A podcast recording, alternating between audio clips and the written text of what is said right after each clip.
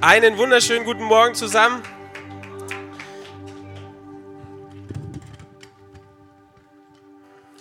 Für diejenigen, die mich nicht kennen sollten, mein Name ist Manuel Henkel, ich bin einer der Pastoren im Gospelhaus in Aalen und ich freue mich jedes Mal wieder hier zu sein.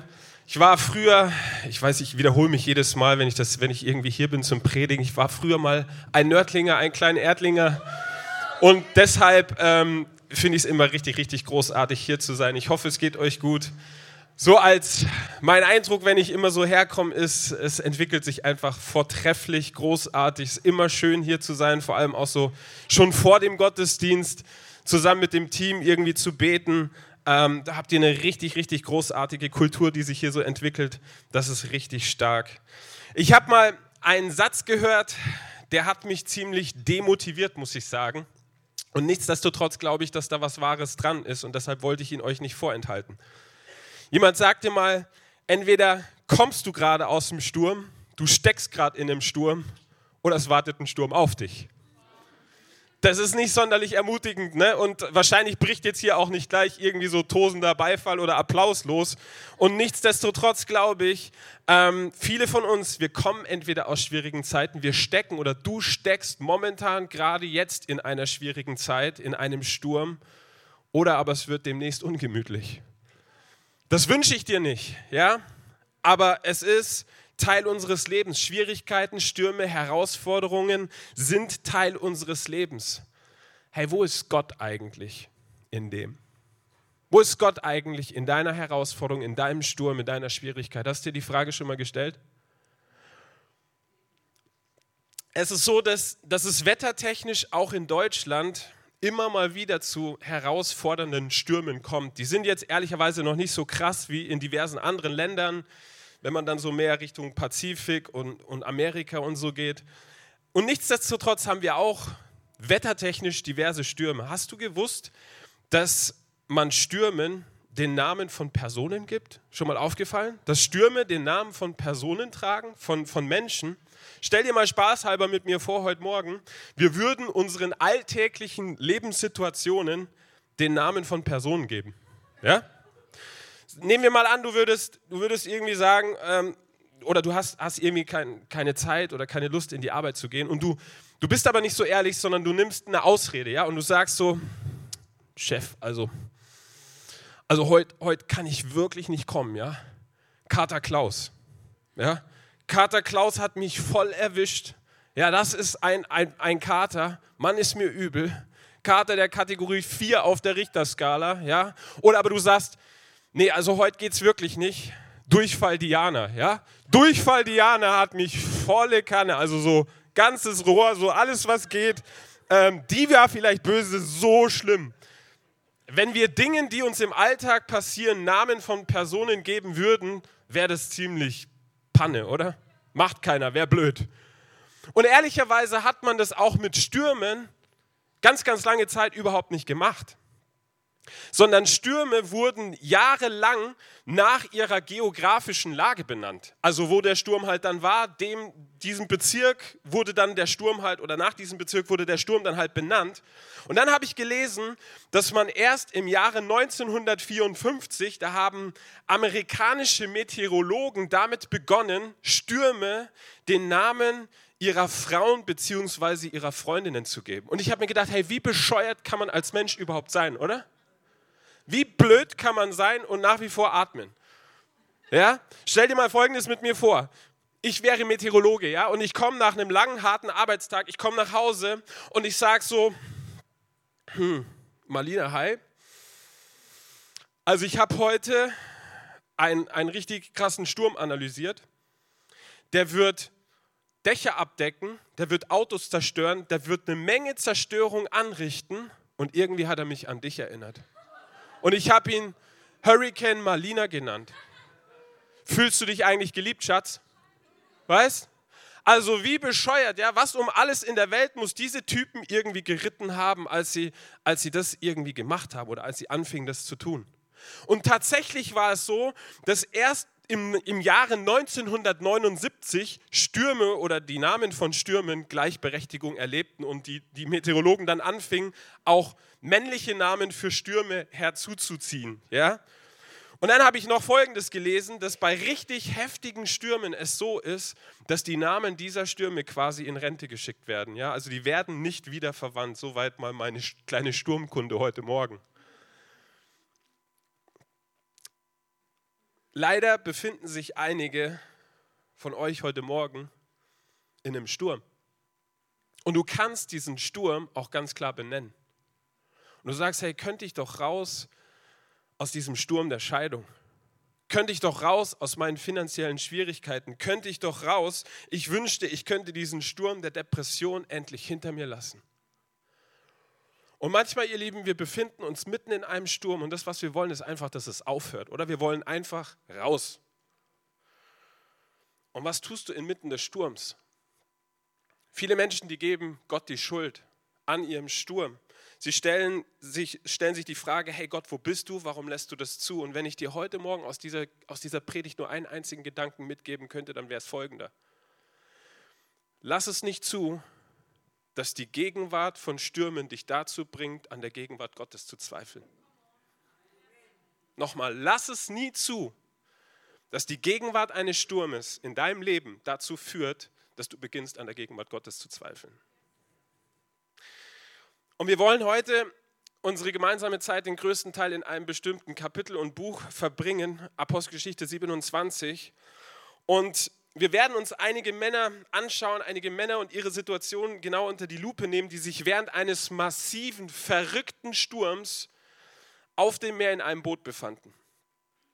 Und der Sturm, er ging mehrere Tage und es waren wahrscheinlich auch erfahrene Seeleute, die kannten Stürme, aber die, dieser Sturm, der hatte so eine herausfordernde Kraft, dass sie begannen irgendwann Ladung über Bord zu werfen, weil sie definitiv davon überzeugt waren, unser letztes Stündchen hat geschlagen, wir werden diesen Sturm nicht überleben.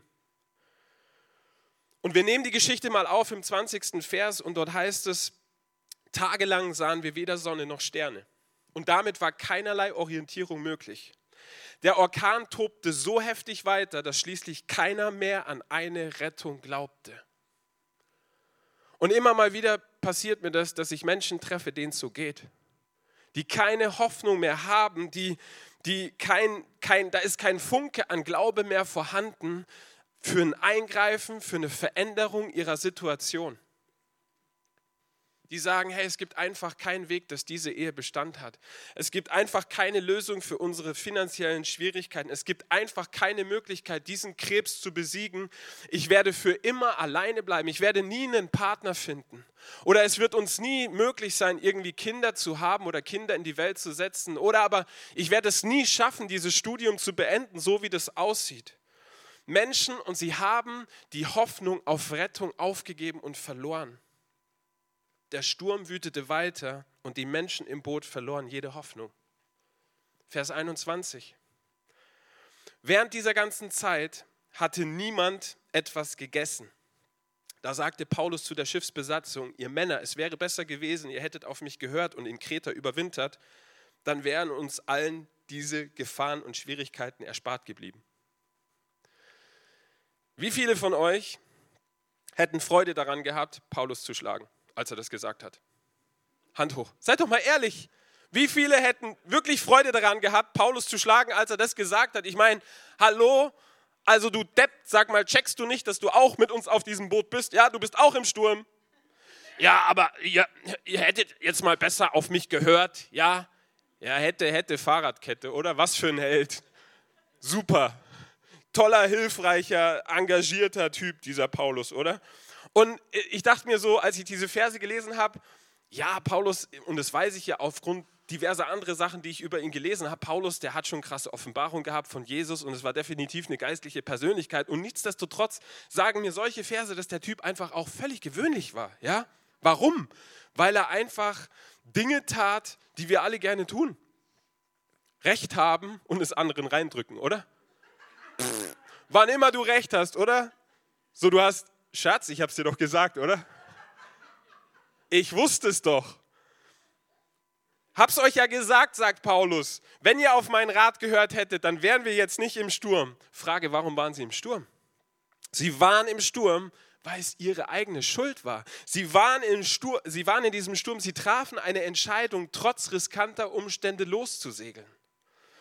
Und ist dir schon mal aufgefallen, dass es bestimmte Christen gibt, die geben für alles dem Teufel die Schuld, die schieben alles dem Teufel in die Schuhe?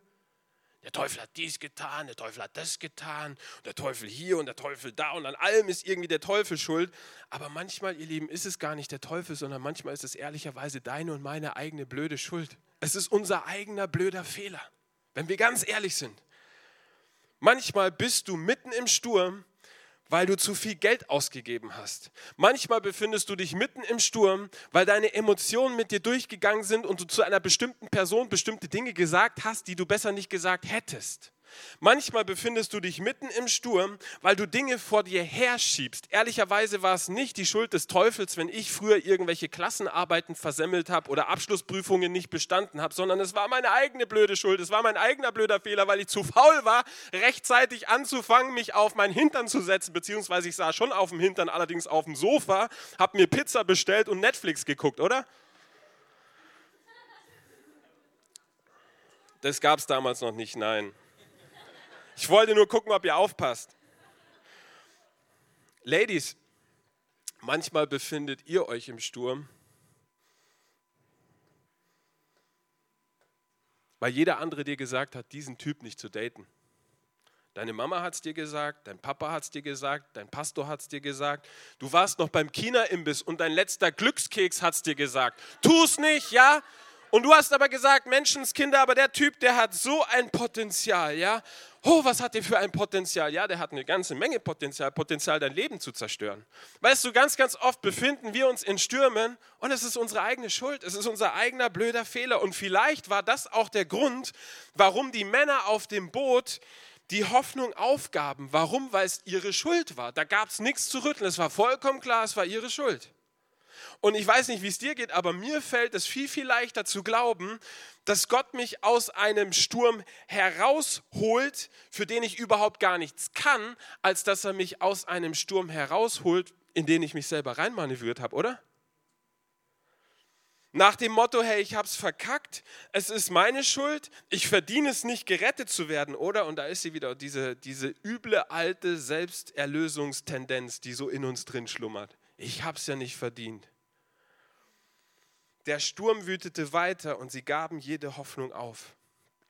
Aber jetzt gab es ja wahrscheinlich auf diesem Boot zur damaligen Zeit, zu diesem Zeitpunkt gab es wahrscheinlich auch Leute, oder könnte ich mir zumindest vorstellen, in der Besatzung, man weiß ja nicht, wie viele Leute da damals so auf dem Boot unterwegs waren, aber nehmen wir mal an, es gab auch bestimmte Leute mit der Überzeugung, hey, Paulus hat gesagt, wir sollten nicht fahren, vielleicht sollten wir besser nicht fahren. Allerdings gab der Kapitän trotzdem Befehl, loszusegeln. Und so finden sich bestimmte Leute plötzlich in einem Sturm wieder und sie können für den überhaupt nichts. Auch das ist möglich. Vielen von uns ging oder geht es vielleicht so als Kind. Deine Eltern haben sich scheiden lassen und du konntest überhaupt gar nichts dafür und plötzlich bist du mitten in einem Sturm. Oder deine Firma hat alle möglichen blöden Entscheidungen getroffen und du bist eines der Opfer und du befindest dich mitten in einem Sturm. Plötzlich bist du mittendrin in einem Sturm, für den du nichts kannst. Du hast oder du hast jemanden vertraut. Eine bestimmte Person, sie hat dir ihr Wort gegeben, du hast dem Vertrauen geschenkt vielleicht ein Zulieferer, vielleicht irgendwie in der, in der Arbeitswelt, keine Ahnung, was es ist oder wie es sein oder in deinem Fall geartet sein könnte. Und du hast dem vertraut. Und dann wurde nicht geliefert oder dann wurde eben dieses Wort gebrochen und plötzlich befindest du dich in einem Sturm, für den du überhaupt nichts kannst. Und ihr Lieben, wenn wir in Stürmen drin stecken, dann ist es so leicht, die Hoffnung aufzugeben. Deshalb nochmal, Lass die Gegenwart von Stürmen nie dazu führen, an der Gegenwart Gottes zu zweifeln. Das ist eigentlich das, wo, wozu Paulus uns in Vers 22 auffordert, wenn er dort sagt, doch jetzt bitte ich euch eindringlich, gebt nicht auf. Gebt nicht auf, keiner von euch wird umkommen, nur das Schiff ist verloren. Und ich empfinde heute Morgen, dass Gott zu einigen Personen ganz neu sagen möchte, hey, gib nicht auf. Gib nicht auf. Wirf dein Vertrauen nicht weg, wirf dein Glauben nicht weg. Dieser Sturm, er wird dich nicht zum Untergang bringen. Er sagt, gebt nicht auf, keiner von euch wird umkommen, nur das Schiff ist verloren. Vers 23. In der letzten Nacht stand neben mir ein Engel des Gottes, dem ich gehöre und dem ich diene. Warte mal kurz, also das ist ja jetzt ganz schön anmaßend, oder? Also du befindest dich in einem Sturm auf einem Boot mit vielen anderen Leuten, aber gerade bei dir war ein Engel. Ja, nö, ist klar, Paulus. Ey, vielleicht bist du dir dessen nicht bewusst, aber gerade jetzt hier ist dieser Raum voller Engel. Voller Engel. Ich bin absolut felsenfest von ganzem Herzen davon überzeugt, dass wir mit unseren Augen, das, was wir mit unseren Augen sehen, dass das nicht alles ist sondern da gibt es mehr um uns herum. Da existiert eine geistliche Welt um uns herum. Da existiert ein geistlicher Kampf um dich, um dein Leben, um deine Ehe, um deine Finanzen, um deine Zukunft. Und da gibt es auf der einen Seite Jesus Christus, von dem die Bibel sagt, er kam, um zu suchen und um zu retten, das, was verloren ist. Und auf der anderen Seite gibt es einen Gegenspieler, Teufel, Vater der Lüge, Diabolus, Schlange, alter Drache, nenn ihn wie du willst. Er ist genauso eine Realität. Und er ist gekommen, um zu rauben, zu schlachten und zu zu stehlen. Er will dich zerstören. Und es gibt keinen neutralen Boden, sondern es gibt einen Kampf, einen geistlichen Kampf, der eine Realität ist. Und es ist wichtig, dass wir das immer mal wieder realisieren, auch in den Stürmen unseres Lebens. Da will dich jemand ausschalten. Tatsächlich könnte jetzt hinter mir gerade jetzt so ein 3,50 Meter Engel, ja, wobei ich weiß nicht, wie hoch die Decke ist, aber vielleicht steckt so sein Kopf so durch durch die Decke durch. Keine Ahnung, wäre cool, ich weiß es nicht. Aber stell dir doch mal vor, du befindest dich mitten in einem Sturm und Gottes Gegenwart ist bei dir. Ihr Lieben, wir haben keine Art und wir haben keine Ahnung, auf wie viele unterschiedliche Arten und Weisen es Gott möglich ist, mitten in unserem Sturm bei uns zu sein. Er kann bei dir sein durch einen Engel. Er kann bei dir sein oder er ist bei dir durch seinen Geist. Wenn du gläubig bist, wenn du Jesus dein Leben gegeben hast, dann sagt die Bibel, lebt Gottes Geist selbst in dir. Er geht vor dir her, er ist bereits im Morgen. Gott, hat kein, Gott, Gott ist nicht gebunden an Raum oder an Zeit oder an sonstige Dinge. Er hört deine Gebete, er tröstet dich in deinem Schmerz. Wenn du dich verirrt hast, dann führt er dich. Du machst dir keine Vorstellung, auf wie viele unterschiedliche Arten Gott die Möglichkeit hat, in einem Sturm bei dir zu sein und wie er bei dir ist. Paulus sagt, ein Engel des Herrn stand neben mir mitten im Sturm. Den hat der Sturm nicht interessiert. Warum? Weil der Sturm in seiner Welt, in der Welt des Engels, existiert kein Sturm. Hey, lass die Gegenwart eines Sturmes nie dazu führen, dass du beginnst, an der Gegenwart Gottes zu zweifeln. Wer hätte gerne noch ein paar Bonusverse heute Morgen? Zwei, immerhin, dann eins, zwei, dann gibt es zwei, drei Verse. Wer bietet mehr? So, ich habe noch ein paar Verse für euch, die sind nicht wirklich Teil dieser Geschichte, aber sie drücken genau das Gleiche aus, diesen folgenden Gedanken, der Herr ist an meiner Seite. Das war es, was Paulus in 2. Timotheus 4, Vers 16 und 17 zu, äh, was Paulus zu Timotheus sagt. Da sagt er, bei meinem ersten Verhör stand mir niemand bei, sondern sie verließen mich alle. Aber der Herr stand mir bei und er stärkte mich. Hey, ich wünsche dir so sehr heute Morgen, dass du eine Sache ganz neu realisierst, dass in dem Sturm, in dem du dich vielleicht momentan mittendrin befindest, Gott dich nicht verlassen hat. Er ist immer noch an deiner Seite, er ist immer noch der gleiche, er hat dich immer noch nicht verlassen, er wird dich nicht verlassen, er wird dich nicht versäumen. David sagt im Alten Testament folgendes, er sagt, ich habe den Herrn stets vor Augen, weil er mir zur Seite steht, werde ich nicht fallen am Ende geht es darum, ihr Lieben, wer mit uns im Boot sitzt. Das müssen wir neu realisieren. Es gibt eine, neue, eine, eine weitere Geschichte im Neuen Testament. Gleiches, also gleiches Umfeld, wieder ein Sturm, wieder Boot und diesmal sind es die Jünger, die im Boot sitzen. Die meisten, ihr kennt diese Geschichte. Und während sie fast umkommen vor Panik und vor Angst, dass dieser Sturm sie zum Kentern bringt, liegt Jesus hinten im Boot auf dem Kissen und pennt. Völlig entspannt, tiefenentspannt. Warum? Weil er wusste, hey, mein Auftrag ist noch nicht vorbei, oder? Dann kann ich auch hier schlafen. Und sie sind völlig verängstigt. Und sie gehen hin und sie sagen, sie, sie rütteln und sie schütteln ihn und sagen, Herr Jesus, wach mal auf. Sag mal, checkst du nicht, realisierst du nicht, dass wir hier absaufen? Wo bist du denn? Interessiert dich das überhaupt? Kümmerst du dich? Und oft ist das doch unser Problem, oder dass wir denken, hey, in diesen Stürmen unseres Lebens, Gott interessiert es nicht, oder? Er ist weit weg, er ist desinteressiert. Und was tut Jesus? Er steht auf in diesem Boot mitten im Sturm und das Erste ist, er sagt so, hey Kameraden, was seid ihr eigentlich so ungläubig?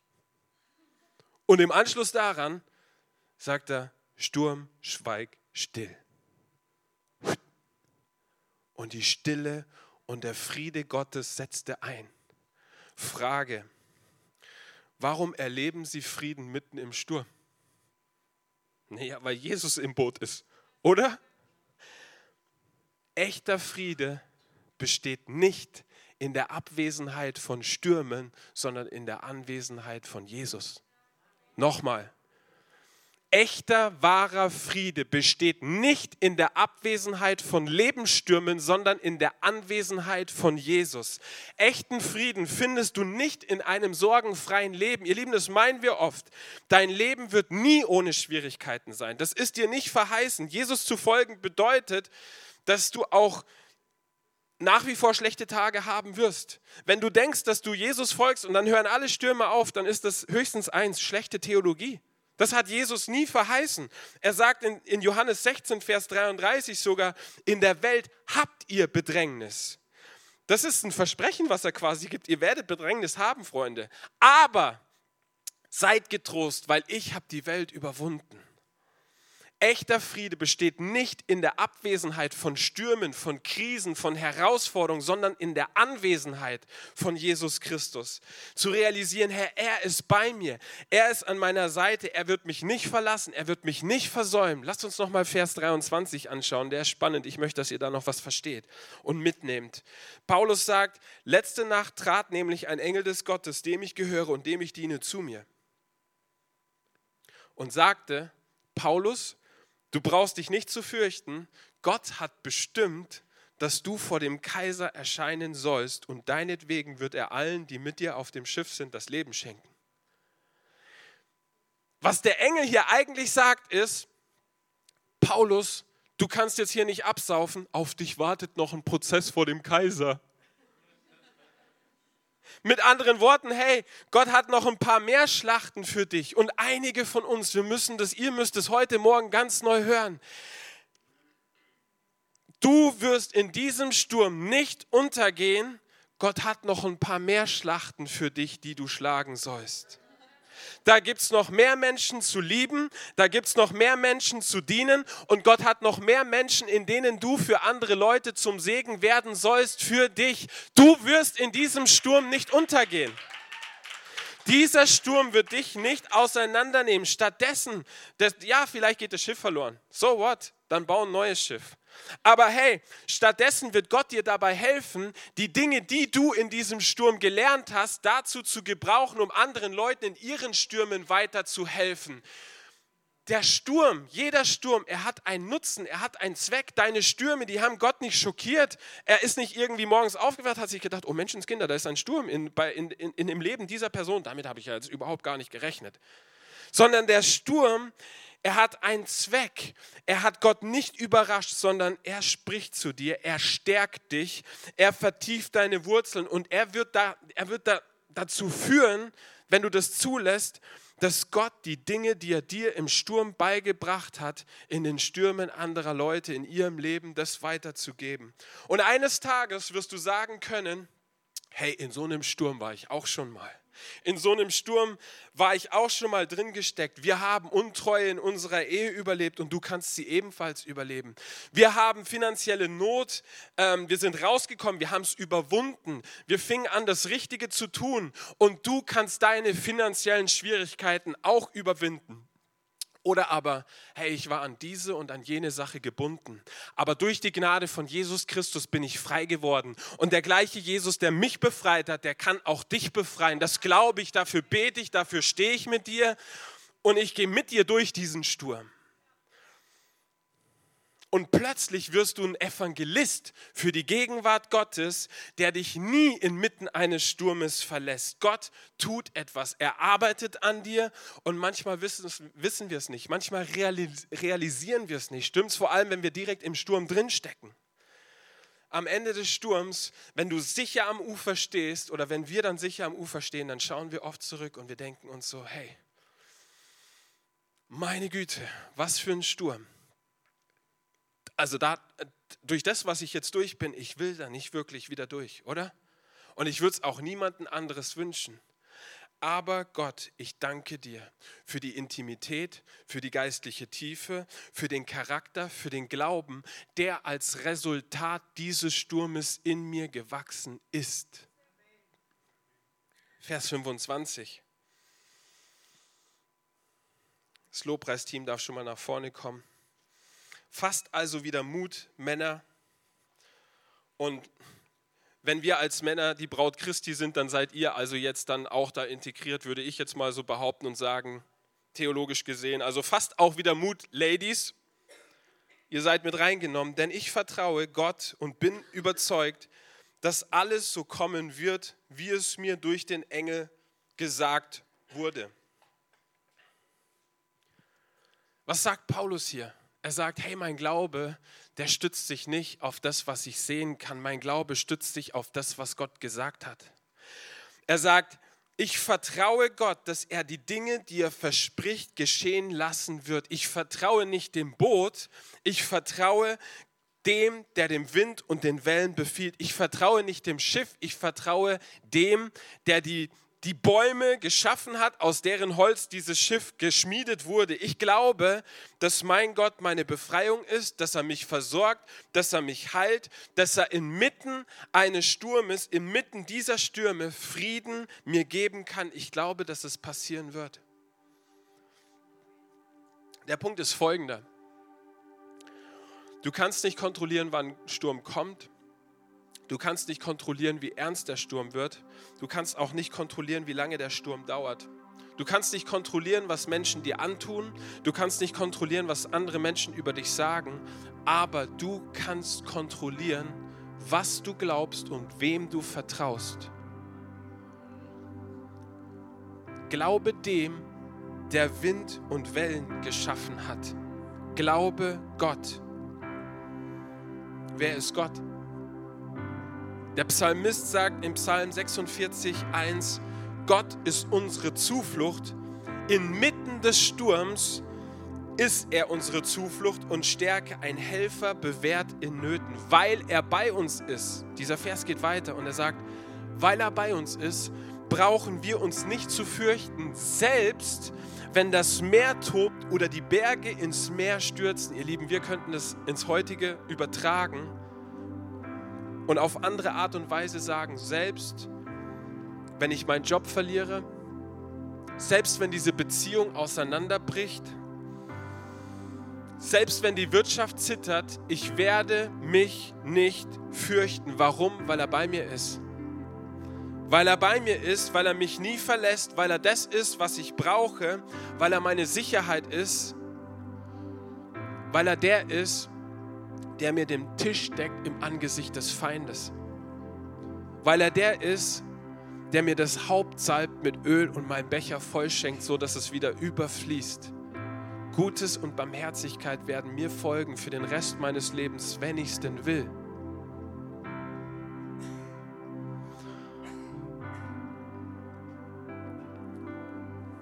Wir sind am Ende dieser Predigt oder ich bin am Ende dieser Predigt, aber ich möchte dich einladen, nochmal mit mir zusammen aufzustehen.